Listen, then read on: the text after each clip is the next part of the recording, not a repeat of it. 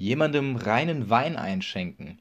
Das ist ein Sprichwort, das so viel heißt wie Klartext reden und ehrlich sein. Und genau das habe ich in dieser Podcast-Folge auch vor zum Thema Alkohol. Daher macht dieses Wortspiel nur noch mehr Sinn. Alkohol bekommt man in Deutschland in Form von Bier und Wein schon ab dem 16. Lebensjahr. Trotzdem ist Alkohol eine Droge, auch wenn sie legal ist. Denn genau wie andere Drogen ist es eine chemische Substanz, die in der Regel bewusst genommen wird und eine stimmungsverändernde Wirkung hat, die das momentan, momentane Befinden und Erleben bzw. die Wahrnehmung beeinflusst.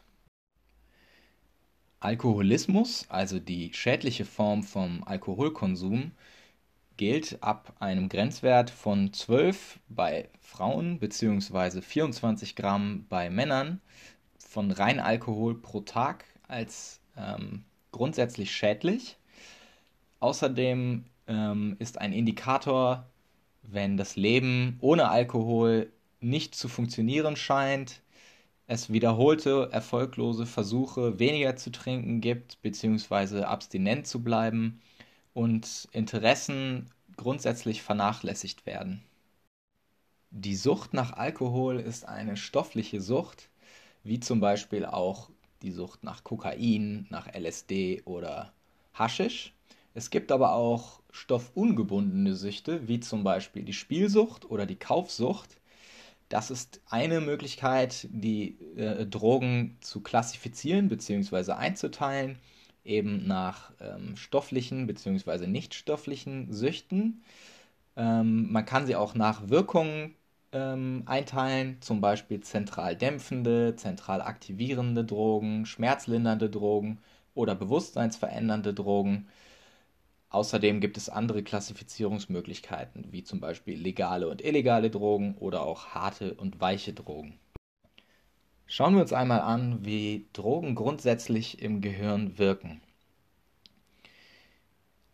Hierbei spielt das Zusammenspiel von Neurotransmittersystemen eine extrem wichtige Rolle. Die Neurotransmittersysteme sind ähm, bezogen auf das Dopamin, Noradrenalin, Serotonin und Acetylcholin. Und diese sind extrem aufeinander abgestimmt, hochsensibel und werden leicht durch Drogen beeinflusst, sodass eine veränderte Wahrnehmung eintritt. Im Falle von Alkohol tritt eine sehr schnelle Wirkung ein, da es lipophil ist und somit leicht die Blut-Hirn-Schranke passieren kann. Dann im Gehirn eine verstärkte GABA-Rezeptorenaktivität bewirkt, was wiederum dazu führt, dass äh, eine Hyperpolarisation durch einen starken Einstrom von Chloridionen eintritt, gleichzeitig die Glutamatrezeptoren gehemmt werden, was ähm, Natrium, Calcium und Kalium Austausch inhibiert. Ähm, infolgedessen werden wiederum andere Zusammenspiele von Molekülen gehemmt bzw. verstärkt.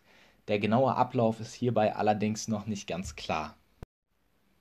Chronischer Alkoholkonsum führt auf Dauer dazu, dass das acetylcholinerge System im Gehirn aus der Balance gerät, was quasi dazu führt, dass der Körper versucht gegenzuregulieren. In dem Fall würde der Körper aufgrund einer dauerhaft erhöhten äh, Menge von Dopamin und GABA durch den Alkoholkonsum diese Ausschüttung und Produktion der Neurotransmitter selber herunterfahren, sodass sich das Niveau wieder einpendelt. Kommt es jedoch zum Entzug und keiner externen ähm, Hochregulierung bzw. Hinzufügen von GABA und Dopamin durch den Alkohol, muss sich der Körper erst wieder darauf einstellen, diese Botenstoffe selber zu produzieren und das System wieder in Balance zu bringen. Alkohol aktiviert außerdem das Belohnungssystem, in dem Dopamin ausgeschüttet wird. Und zwar bis zu zehnmal stärker als bei einem echten Erlebnis wie zum Beispiel Vorfreude. Wiederholter Drogenkonsum moduliert das Belohnungssystem so um, dass es bevorzugt nur noch auf Drogen und Reize, die damit in Verbindung stehen, reagiert. Das ist einer der Schwachpunkte unseres Belohnungssystems. Es kann nicht zwischen extern hinzugefügten stofflichen Drogen und einem realen Erlebnis unterscheiden, die beide für die Ausschüttung von Dopamin verantwortlich sind. Man spricht hierbei übrigens auch von der Entwicklung eines Suchtgedächtnisses. Das ist grob gesagt die Verknüpfung eines angenehmen Gefühlszustandes wie dem Rausch mit einem Auslöser der Droge, in dem Fall dem Alkohol. Weitere Folgen von Alkoholmissbrauch, speziell bei Jugendlichen, ist die Reifung bestimmter Gehirnareale während der Pubertät, die durch den Alkoholkonsum stark beeinflusst werden kann. Übermäßiger Alkoholkonsum kann das Volumen einzelner Gehirnbereiche verringern. Äh, je früher getrunken wird, desto stärker ist hierbei der Schaden. Besonders betroffen sind Areale, die für Motivation und Impulssteuerung verantwortlich sind. Alkoholkonsum ist zudem äußerst problematisch, wenn Situationen da sind, wo Streit, Angst oder Stress entstehen.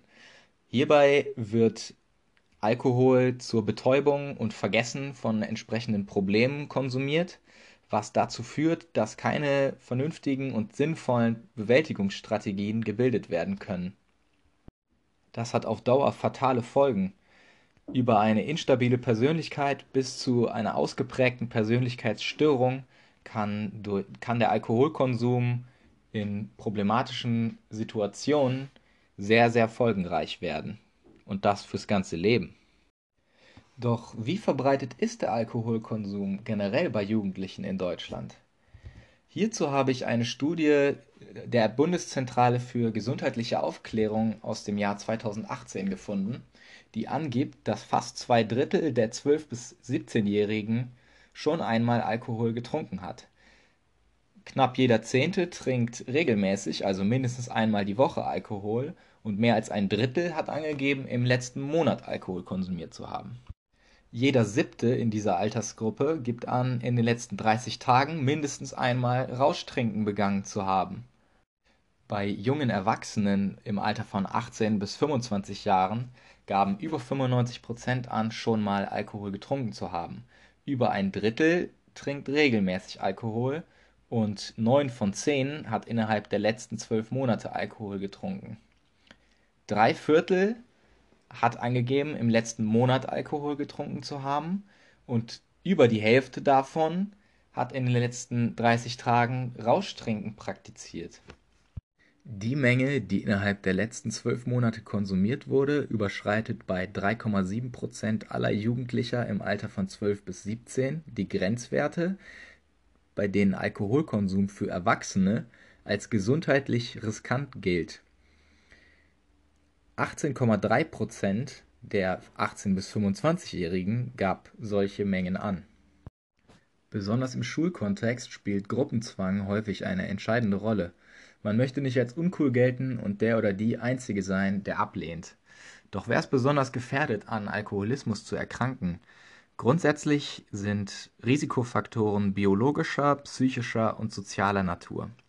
So dienen beispielsweise Eltern als Vorbild. Gehört für Sie Alkohol zur Freizeit und zur Problemlösung zwangsweise dazu, ist die Wahrscheinlichkeit höher, dass das Kind diese Verhaltensweisen übernimmt.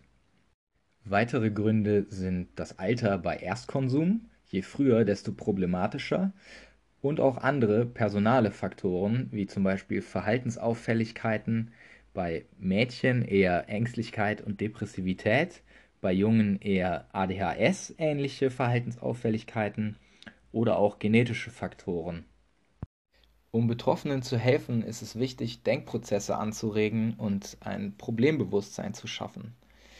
Hierfür kann eine Therapie sehr hilfreich sein und dafür sind aber auch Lehrkräfte und Mitschülerinnen gefragt.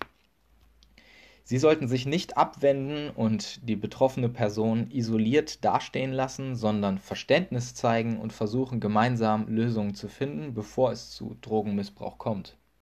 Ob und wie viel Alkohol jemand konsumieren sollte, dafür ist jeder selbst verantwortlich.